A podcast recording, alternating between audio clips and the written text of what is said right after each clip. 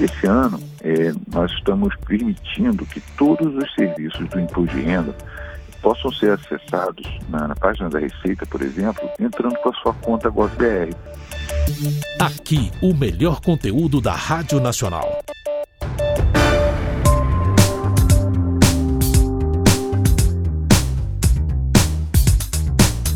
Pois bem, com toda certeza você tem conhecimento, você que é contribuinte, que todo ano você tem que fazer a sua declaração junto à Receita Federal. Pois bem, e essa obrigação já começou. E nós buscamos detalhes da importância de você ter o devido cuidado com o supervisor nacional do programa do Imposto de Renda da própria Receita Federal, que é o Dr. José Carlos Fernandes. Uma entrevista muito esclarecedora que eu convido você para acompanhar. Eu sou Walter Lima, âncora do Revista Brasil, está fazendo este convite a você.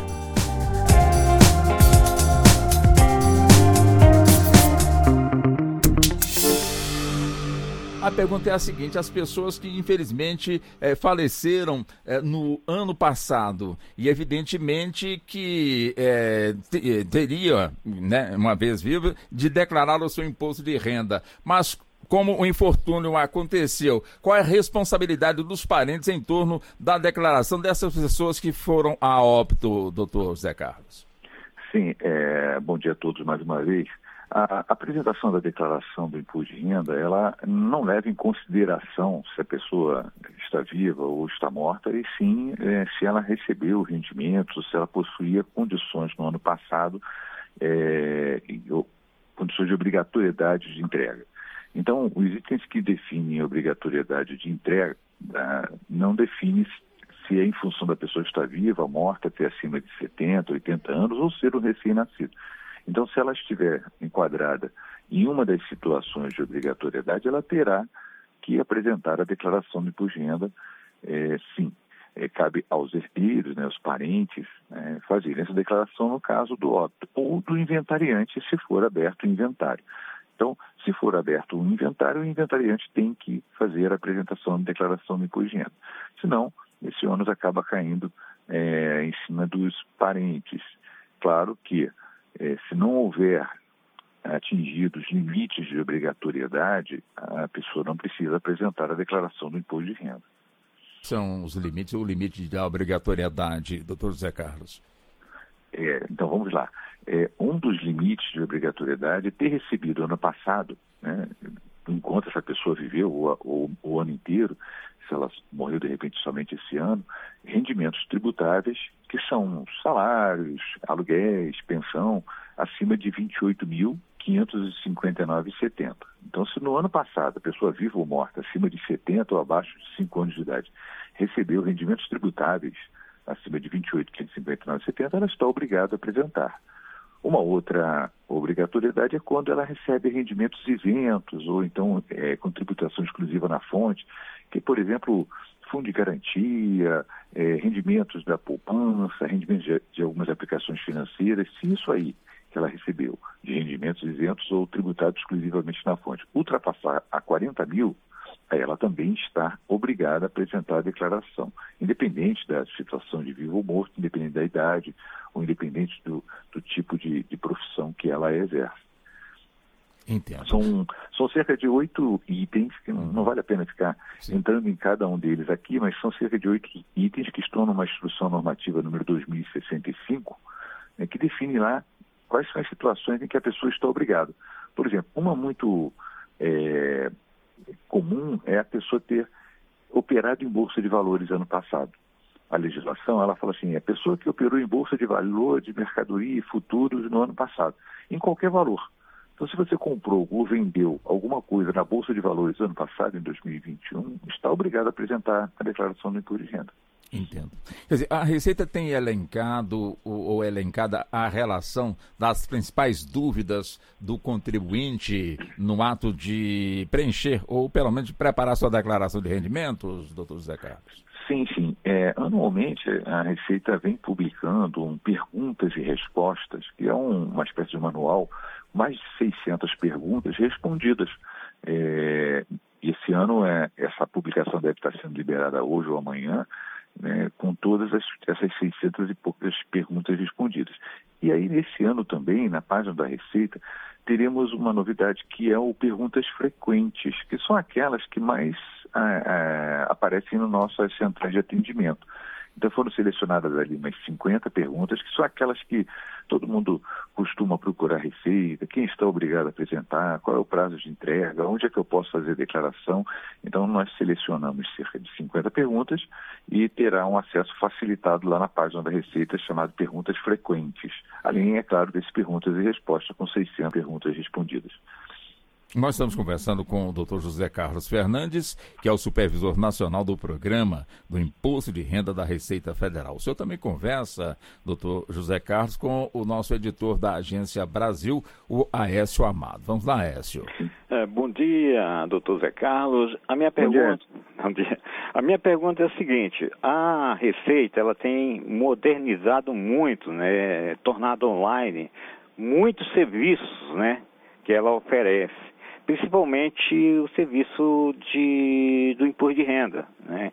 E eu gostaria de saber, ainda tem, é, é, a Receita ainda oferece o serviço presencial da pessoa ter que ir na Receita, tirar algumas dúvidas, que não seja por meio da internet ou telefone? Olha, é, não há é, não há condições de se negar atendimento a ninguém. Né? A Receita ela está sempre é, recebendo as pessoas. Porém, é, nessa, nessa época de pandemia, nessa época de, de, isolamento social quase que obrigatório, embora os números estejam bem melhores, é, a Receita passou a oferecer uma série de serviços. Eu diria que todos os serviços hoje podem ser feitos pela internet. Esse ano, é, nós estamos permitindo que todos os serviços do imposto de renda possam ser acessados na, na página da Receita, por exemplo, entrando com a sua conta GovBR. É a conta que a pessoa usa para tirar a caderneta de vacinação, para pesquisar lá os valores de, de, crédito do Banco Central. Então, essa conta GovBR, se a pessoa entrar na página da Receita com essa conta, vai ter todos os serviços. O que, que eu digo de todos os serviços?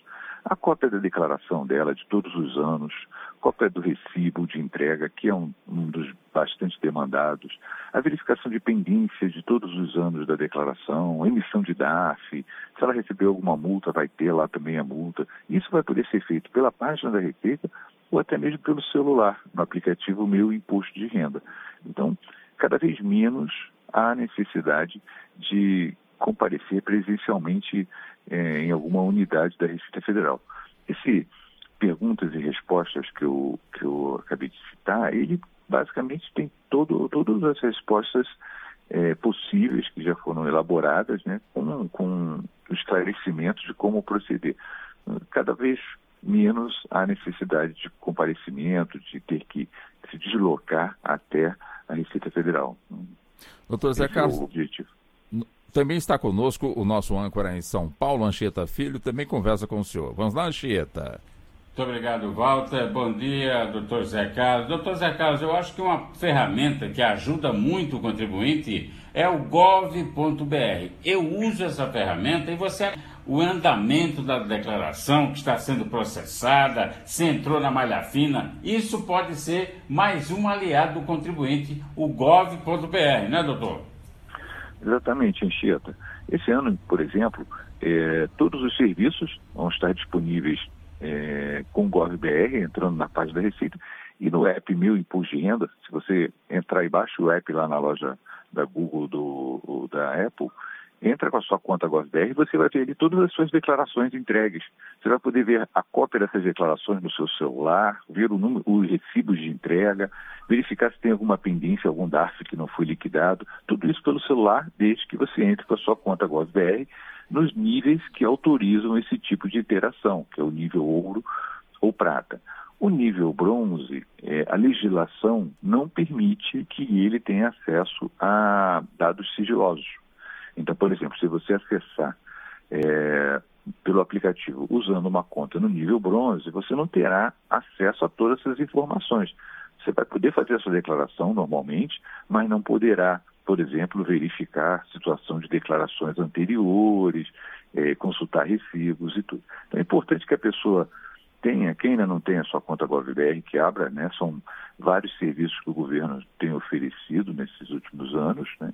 E, se possível, tente evoluir a sua conta para os níveis mais altos, que é o nível ouro ou prata, é, para ter acesso a, a, toda a completude de, de serviços.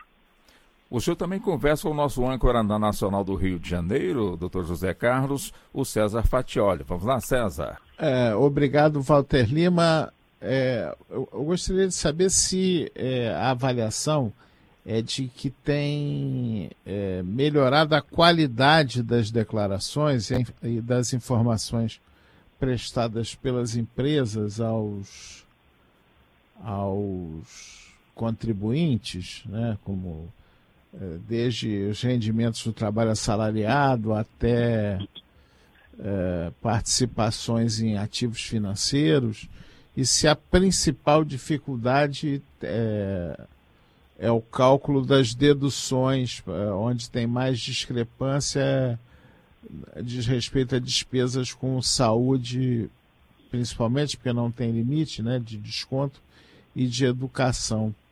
É, aonde é que pega ainda para que não que seja ainda necessário prestar esclarecimentos adicionais? Ok, César, a pergunta é, é bem interessante, né? É, a Receita Federal ela utiliza informações de terceiros, né, das fontes pagadoras, dos bancos, das instituições todas, para confrontar as informações que o próprio contribuinte apresenta.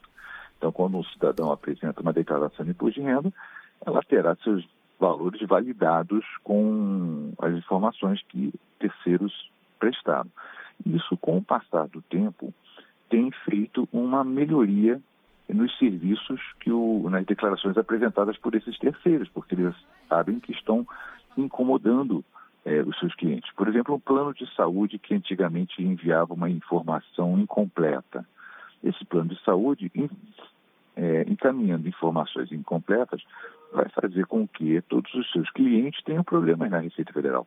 Então, os planos de saúde melhoraram sensivelmente a qualidade da informação que estão passando para a Receita Federal não só os planos de saúde, mas todas as empresas, todas as declarações que a Receita solicita, vêm passando por essa melhora. Né? Então, isso faz com que realmente é, a informação venha de uma forma melhor. O segundo aspecto da sua questão de respeito à, à questão dos, das despesas declaradas pelos contribuintes. Sim, os contribuintes também estão ficando mais atentos porque eles sabem que não adianta inventar uma despesa. Não adianta inventar uma despesa médica, porque alguém vai ter que, confor, vai ter que confirmar aquela despesa.